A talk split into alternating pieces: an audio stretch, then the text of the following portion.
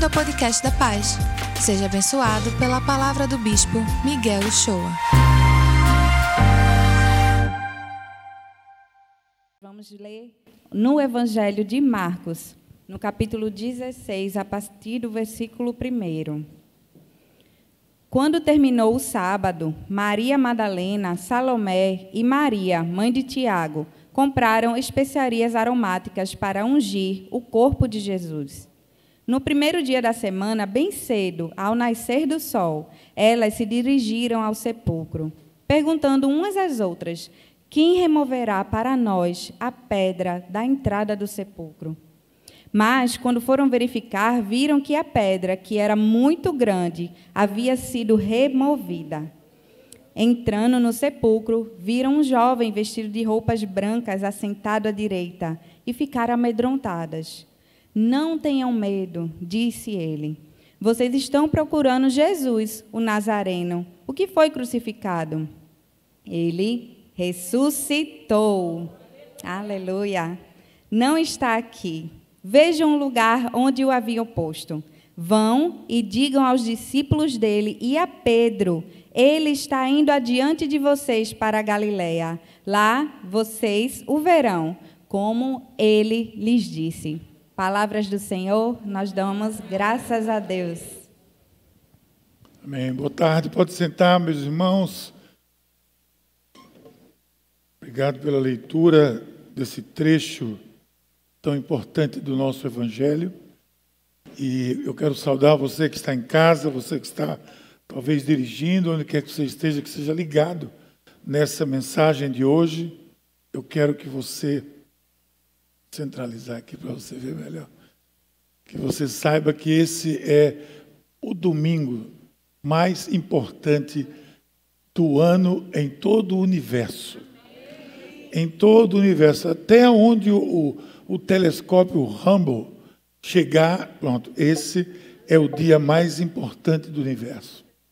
Foi aqui, nesse universo, foi aqui nesse, nessa cruz, nessa, nesse planeta, lá em Jerusalém, que Deus, através de Jesus Cristo, venceu, proclamou a vitória sobre a morte. Senhor, que as palavras dos meus lábios, o meditar do meu coração, sejam agradáveis na tua presença, tu que és a minha rocha, a minha salvação. Não permite, Senhor, que a minha mente deixe de estar cativa, mantenha-la cativa sempre a tua palavra, no nome de Jesus. Então, tudo que eu falei significa que hoje é domingo de Páscoa. Talvez você já tenha tido um encontro com a sua família, talvez você tenha tido um almoço com os que são possíveis ter. Você pode ter tido esse domingo de Páscoa diferente de outros, inclusive diferente do último que nós tivemos no ano passado, um pouco mais é, um pouco mais de flexibilidade, mas também já com alguma expectativa de que isso tudo está passando e vai passar. Aí onde você está, na sua casa, talvez você tenha reunido a família. E esse é o momento de você reunir a família para exatamente ouvir a palavra de Deus. Essa é a melhor sobremesa que você pode ter hoje no seu almoço de Páscoa. Escutar a palavra de Deus, a palavra da ressurreição.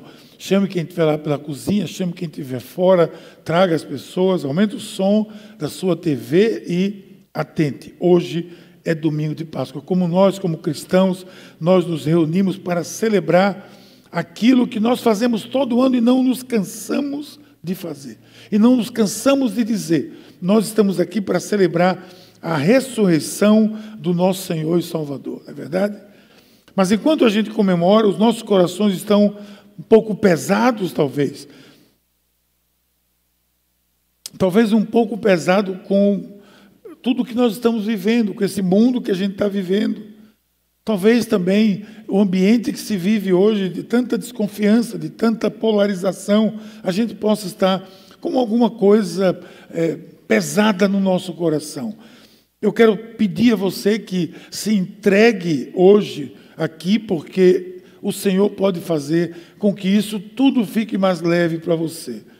Talvez não, mas alguns que caminharam com Jesus, Alguns que caminharam lá nas páginas do Novo Testamento, Eles teriam entendido muito bem isso, eles entenderam muito bem como nós nos sentimos hoje. Porque eles experimentaram as mesmas emoções, eles experimentaram tudo aquilo que viram com Jesus. Um dia eles viram o seu melhor amigo. Porque Jesus não era só Senhor desses discípulos, ele era amigo, especialmente dos mais próximos. Jesus caminhava com eles, comia com eles, dormia com eles, estava com eles junto todo dia. Pelo menos por três anos ele andou caminhando juntos. Eles foram assessores de Jesus, eles foram amigos de Jesus, comiam na mesa com Jesus, comiam no campo com Jesus, dormiam com Jesus, ou seja, eles viviam intensamente a vida com Jesus. E eles viram esse amigo, esse Senhor, esse mestre ser pregado em uma cruz. Algo doloroso, algo muito doloroso. Eles testemunharam a sua dor, porque ele clamou: Tenho sede. Ele clamou: Deus meu, Deus meu, por que me desamparaste? Eles ouviram como finalmente ele inclinou a cabeça e disse: Está consumado. E depois dizendo: Pai, nas tuas mãos, tuas mãos entrego o meu espírito. Eles assistiram como o seu corpo foi retirado da cruz, viram todas aquelas cenas, lembra que eu digo sempre, entre na cena da história, entre na história, entre, entre ali, fique um pouco em Jerusalém, suba no Monte do Calvário e veja agora, é, talvez José de Arimaté, já com autorização, entregando para o centurião, para o corpo dele ser retirado, Maria chegando, João, os que estavam por ali, chegando para pegar o corpo de Jesus, eles assistiram tudo isso, alguns de longe, alguns com temor, mas eles participaram de alguma forma de tudo isso. Todas as suas esperanças, todos os seus sonhos, momentaneamente, que eles não sabiam que era momentaneamente, mas momentaneamente foram sepultados com Jesus. Lembre-se que eles, eles se dissiparam. Talvez por isso que eles tenham ido lá para Galiléia, voltar a pescar, que era o que eles faziam. Eles se, eles se espalharam. Eles não sabiam como era. Durante aquela sexta-feira toda eles choraram, aquele sábado, até que finalmente no primeiro dia da semana, de manhã cedo, a Escritura diz que algumas mulheres pegaram o caminho que levava ao seu túmulo, imaginando que, já pensando como removeria essa pedra tão pesada. Mas quando elas chegaram ali, descobriram que a pedra já havia sido removida. Não havia mais pedra no lugar. E ainda mais viram, como diz a Bíblia, um jovem de branco, um anjo que lhes dizia: Vocês estão procurando no lugar errado. Esse foi o início da esperança. Presta atenção, essa frase, vocês estão procurando no lugar errado, foi o início de toda a esperança que ia brotando no coração daquelas mulheres, as primeiras a saber dessa boa nova. Ali é o início da esperança. O lugar não é aqui. No começo elas, como, como não é aqui? Como não é aqui? Não, não é aqui. Vocês vão encontrar com ele lá na Galiléia. Ele mandou ir para lá. Elas escutaram a explicação que, sinceramente, talvez absurdamente parecia incrível, no sentido de difícil de crer. Mas ali começou a encher os corações tristes delas de esperança. Elas voltam, vão dizer aos discípulos, alguns dizem para ela que elas estão viajando, Jesus morreu. E ela diz: Não, eu estive com ele. Vão para Galiléia, que ele disse que vai encontrar com vocês lá. Tudo isso é uma realidade, gente, que a gente não pode medir isso. É, é, por mais que a gente tente, por mais que seja encenado, por mais que os filmes mostrem, Hollywood tenta reproduzir, mas essa realidade é, era algo, é algo impensável de acontecer. O maior inimigo do ser humano sempre foi a morte. Sempre foi a morte. E o que elas estão dizendo e o que está se proclamando aqui é: esse inimigo foi vencido. Mesmo que ele tenha dito antes que isso ia acontecer, os discípulos não estavam ligados nisso. Mas ele ressuscitou. E é isso que a gente celebra nesse domingo. O grande absurdo, humanamente falando, a grande notícia que dificilmente se poderia crer. Roma ficou apavorada, Os judeus ficaram apavorados. Procura esse corpo. Eles saíram em busca desse corpo. Existem livros e romances que falam, né? Licenças poéticas que falam do pós. Como foram atrás do corpo de Jesus. Existe um filme que eu me lembro que eu assisti, chamava-se O Corpo.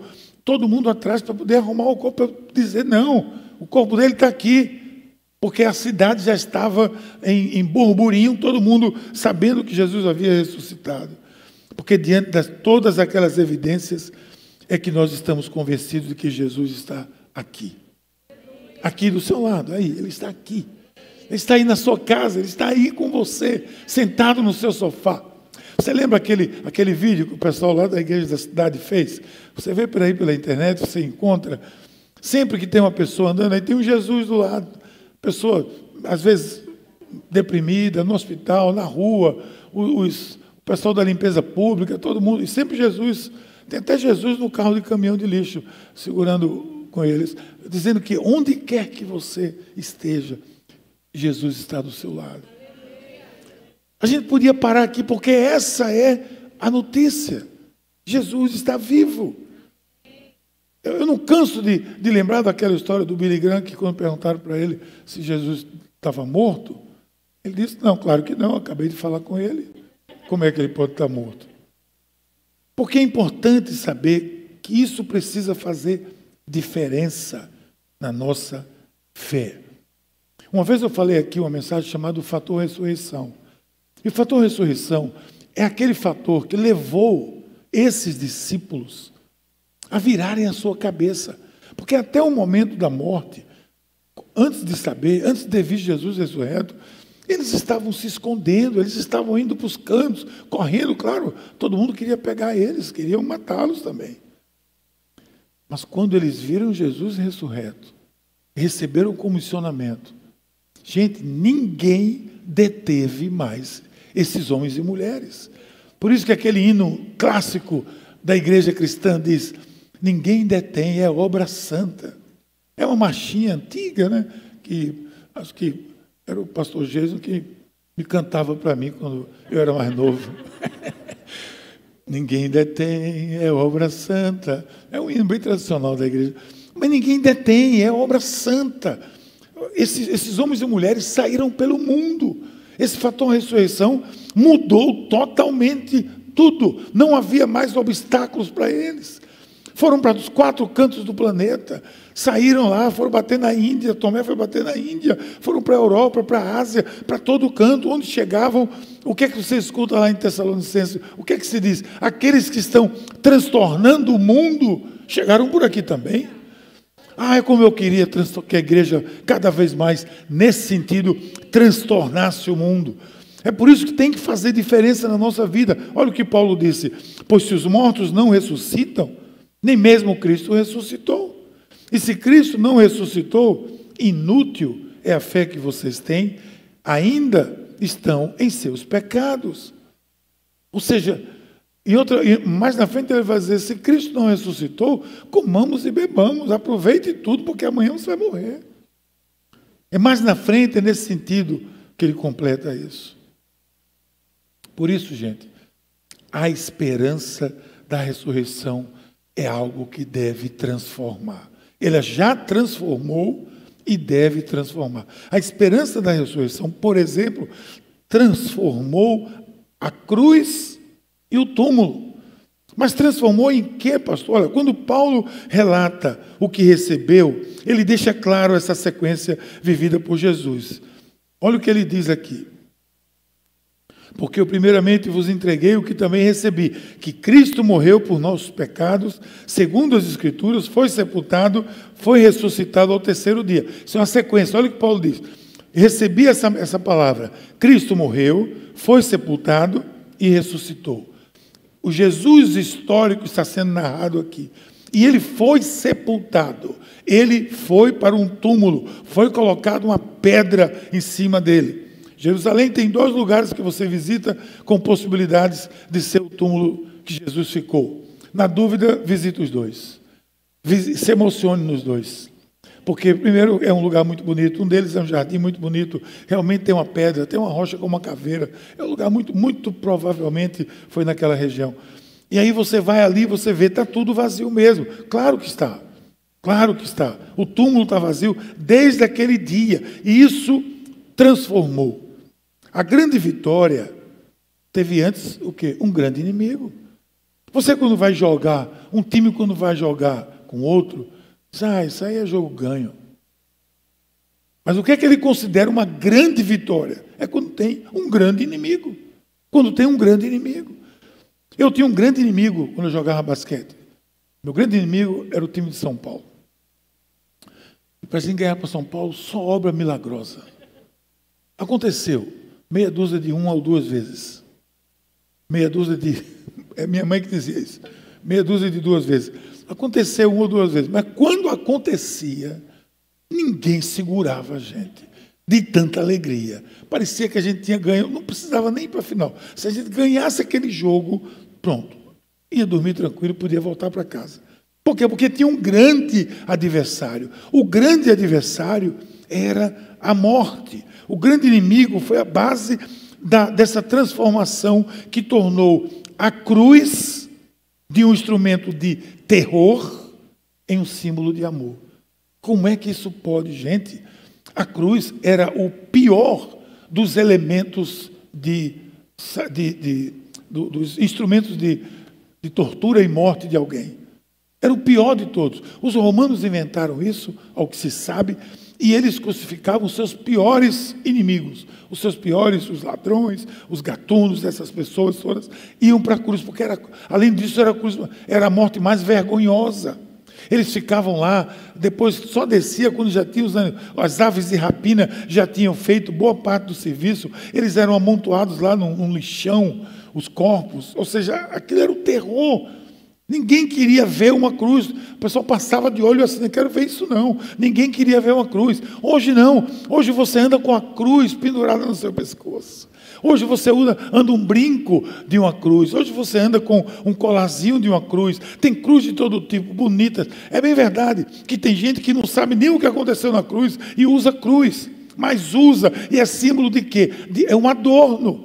É um adorno porque Jesus morreu na cruz e ela passou a ser o grande símbolo de vida.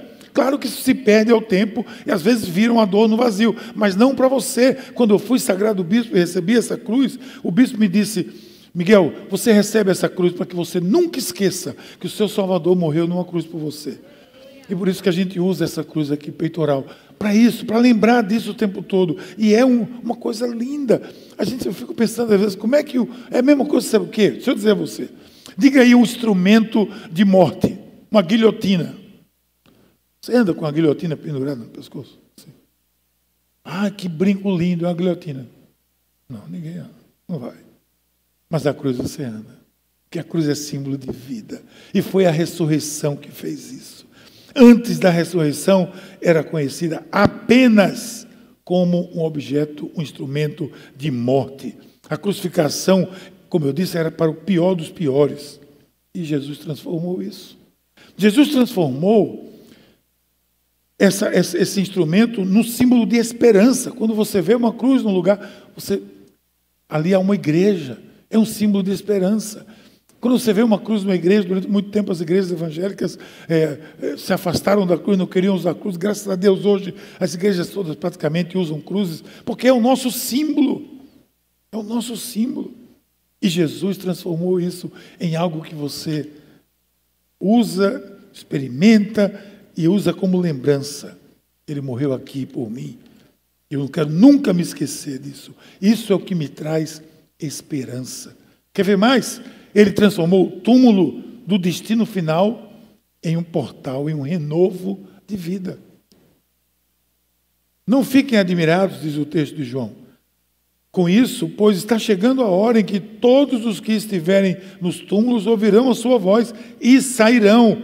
Os que fizerem o bem ressuscitarão para a vida, e os que fizerem o mal ressuscitarão para serem condenados. O bem e o mal aqui é seguir a Cristo ou não seguir a Cristo, é simplesmente ser uma boa pessoa, é conhecer a Cristo. Ninguém vai subir do túmulo ressurreto para a glória se não conhecer a Cristo. O túmulo era o destino final. Ninguém sabia para onde ia, ninguém sabia o que se fazia em Cristo, na ressurreição, você sabe que o túmulo não é mais o destino final.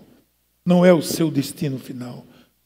Sobre o seu túmulo, antes da ressurreição, o túmulo era isso, gente. Era o fechado de uma grande porta, era o fim de tudo.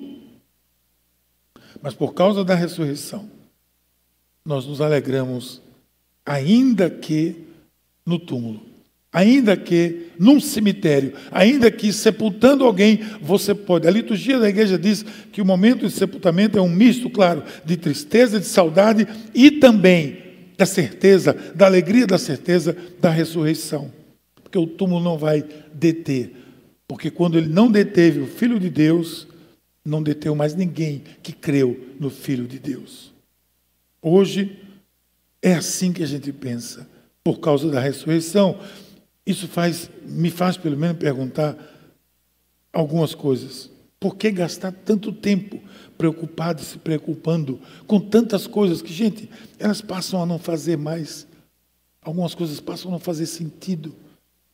Quando, quando a gente vive focado, preste bem atenção nisso, quando a gente vive focado nessa vida, a gente perde toda a direção do que é a eternidade. E por isso que você começa a concentrar tudo nisso aqui.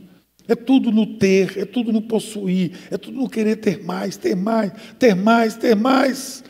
E como dizia o pastor Edson Queiroz, e disse aqui dessa igreja, ele disse que costumeiramente você não vê um, um, é um funeral com um caminhão de mudança, né?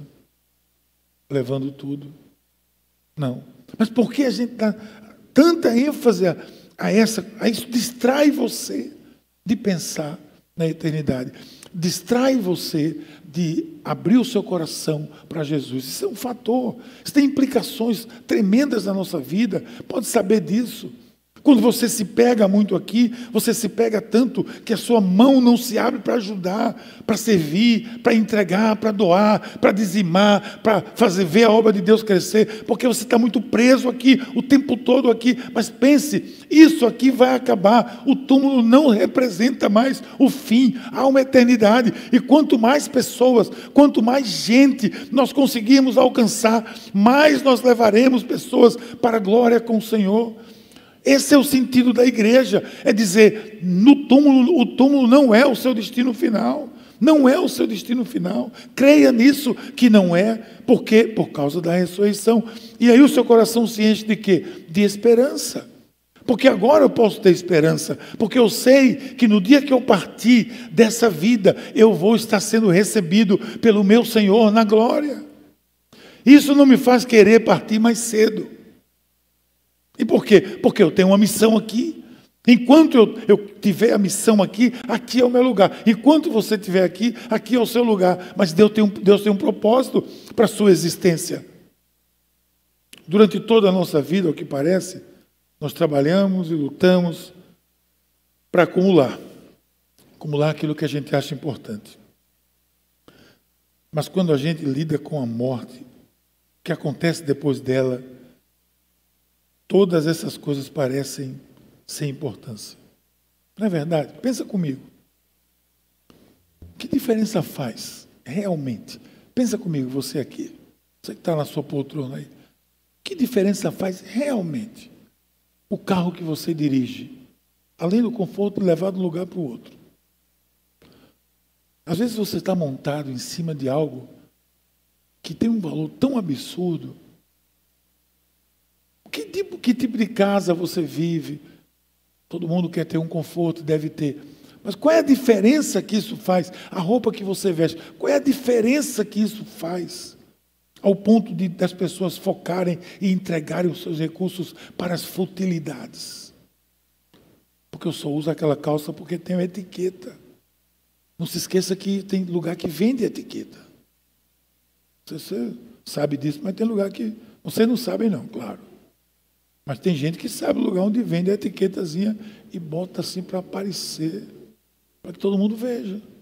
Gente, isso é uma futilidade tão grande. Desculpa se você faz isso, mas eu estou dizendo, o que é que isso, o que você, o que bota pelo menos a etiqueta, comprou barato. Mas o que, o que você usa não faz diferença nenhuma. para a sua vida. Não faz diferença. Aí, quando você concentra nisso, você deixa de fazer aquilo que de fato é importante. Às vezes tem certos comparativos. O brasileiro, por exemplo, é muito ligado em carro, né? O brasileiro é muito ligado em carro. Às vezes a pessoa não coloca o filho no colégio bom, mas tem o melhor carro possível. Eu estou tentando achar aqui comparativos para que você entenda que as coisas não, não devem ser assim. O reino de Deus precisa que nós sejamos pessoas despojadas para entregar a Ele aquilo que é de direito do reino, para que o reino avance. Então, de um lado, a ressurreição, é tudo o que a gente vê é temporário, se você pensar na perspectiva da ressurreição. Apenas as coisas que a gente não pode ver são eternas. E a gente se liga nas coisas que a gente só vê, não é verdade? Que diferença faz a ressurreição? Guarde essa diferença na sua vida. Olha o que diz o texto que foi lido aqui. Primeiro dia da semana, bem cedo, elas foram. Quem vai remover a pedra? Não sabiam. Chegou lá e disse: Ele não está aqui. Ele não está aqui. Transformou a cruz num símbolo de paz. Transformou o túmulo num, num, num portal para a vida eterna. Mas também ele transforma a vida. Depois, há a transformação da vida em si. Você talvez tenha ouvido as mensagens do mundo ultimamente, tudo que a gente vem vivendo. Você tem ouvido as vozes da desesperança, do desespero, que parecem ser tão difundidas hoje. Deixa eu dar só um, abrir um parênteses aqui para você. Cuidado com o que você ouve. Parece que ah, certos setores da mídia no Brasil, eles fazem questão que você se desespere. Estava falando com uma pessoa nos Estados Unidos essa semana. Eu perguntei, como é que está aí a situação do Covid tal? Não, está assim, está assim. E você, como é que é o, vocês acompanham assim o, as vítimas, o número de mortes? Ela disse, não. Eu, eu, a gente não vê isso aqui não, não fica dizendo todo dia, morreu mais um, morreu dez, morreu vinte, morreu quinhentos, ficou duzentos doentes, não. Aí, de vez em quando, sai um, um, as escolas dizem, mas a mídia, não, não tem essa pegada não. Foi igual o Brasil igual o nosso, igual a nossa mídia. Hoje, você liga uma certa emissora, você, o, o, jornal antigamente era 40 minutos, duas horas e meia de notícia trágica e tragédia, e dizendo quantos morreram e quando morreram, e são dados que a gente não sabe, e você vê, nesse clima a vida está sendo questionada. Nesse clima, de repente, a gente vai se tornando, a coisa vai se tornando tão dolorosa, e a gente sabe da presença da violência nesse planeta. Os homens e mulheres estão espalhados por todo o mundo, envolvidos numa, no, no que é, sem dúvida, uma, uma grande batalha contra as forças do ódio e do mal. Mas há essa doença que está aí, realmente, de fato, perturbando a todos nós. As crianças estão sendo maltratadas às vezes, você vê tanta coisa ainda acontecendo, mas não tem notícia. Só tem essa notícia que deixa você apavorado. Você viu que ninguém teve dengue esse ano, né? Ninguém teve. Até agora, dengue, ninguém teve. Chikungunya, ninguém. Gripe, ninguém. Só teve Covid. Porque é para deixar a gente desse jeito. Você vá, vá avaliando o valor da vida.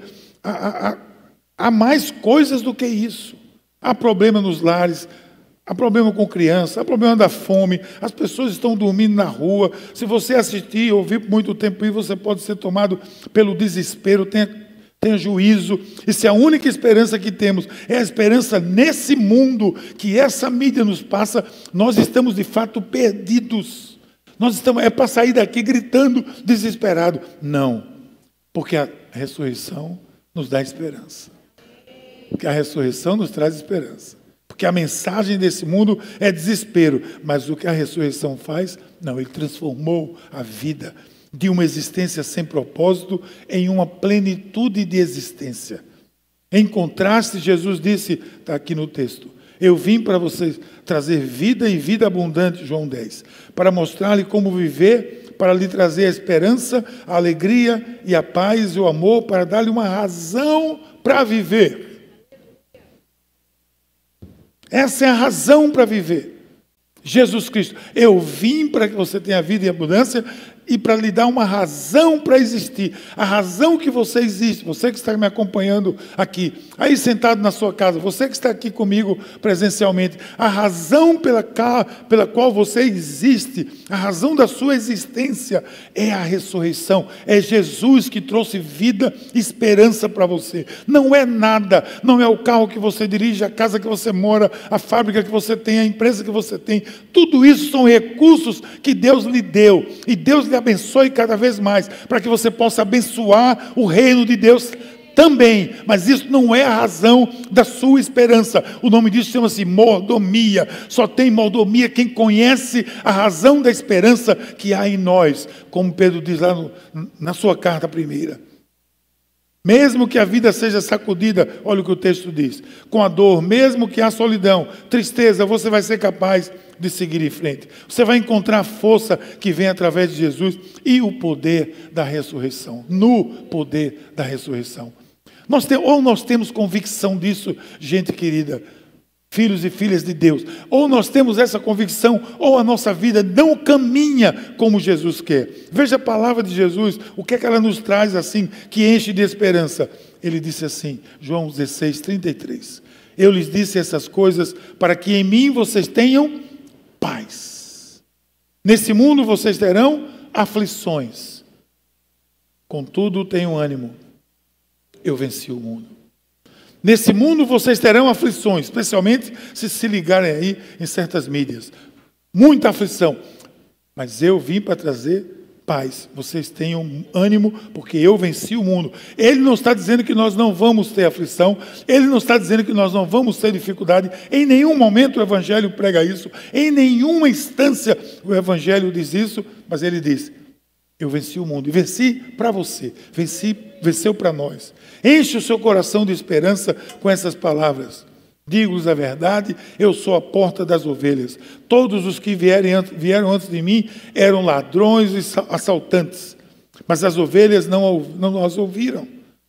Eu sou a porta, quem entra por mim será salvo, entrará e sairá, encontrará pastagem. O ladrão vem para matar, roubar e destruir. Eu vim para dar vida e vida em abundância. Em Cristo há salvação, em Cristo há pastagem, a vida faz sentido em Cristo por causa da ressurreição. É nele, em Cristo, a sua plenitude, a plenitude da vida pode alcançar você. Em meio a tudo isso que você vive, que eu vivo todo dia, o bom pastor está conosco. As palavras que nos consolam nesse tempo são essas, gente. Essas são as palavras que que consolam o meu coração e o seu coração. Não estamos sós. Ele ressuscitou, ele transformou toda a vida, como disse aqui, de uma existência, às vezes até entediante, monótona, sem sentido. Ele transformou a angústia de quem olha do alto de um edifício e pensa em se jogar como uma proposta de uma vida sem propósito. Ele transformou tudo isso numa vida que ama e louva a Deus, que serve ao próximo, que cresce a imagem de Cristo, que vive a família da fé, que espalha esse amor maravilhoso de Deus e tem prazer de, de distribuir, de partilhar aquilo que recebeu. Que proclama tudo isso com os peitos cheios de esperança, dizendo: há esperança para a vida. Há esperança e você precisa crer nisso. Mas tem mais. A esperança da ressurreição transformou também a morte. Também a morte. A morte foi transformada da consequência do pecado em vida eterna. Finalmente, transformação da morte. Como eu disse aqui, antes da ressurreição, a morte era o fim. Antes da ressurreição, a morte era chamada de cortina final.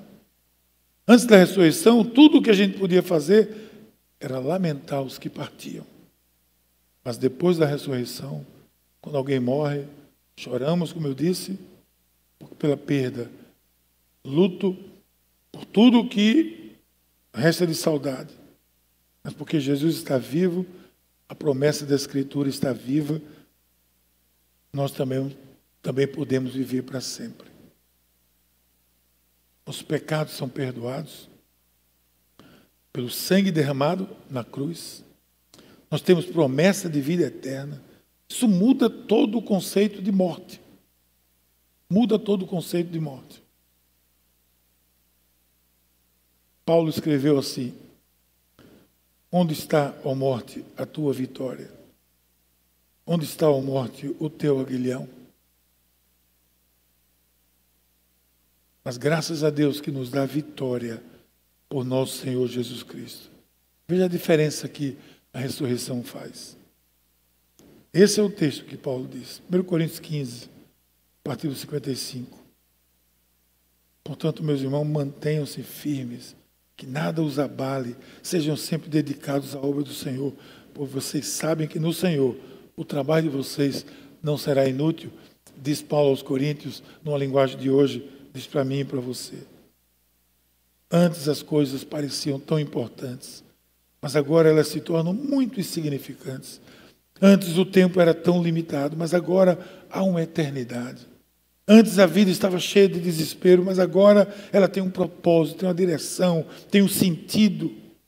Antes a morte era o fim, mas agora é apenas o começo. Diante disso cabe uma decisão.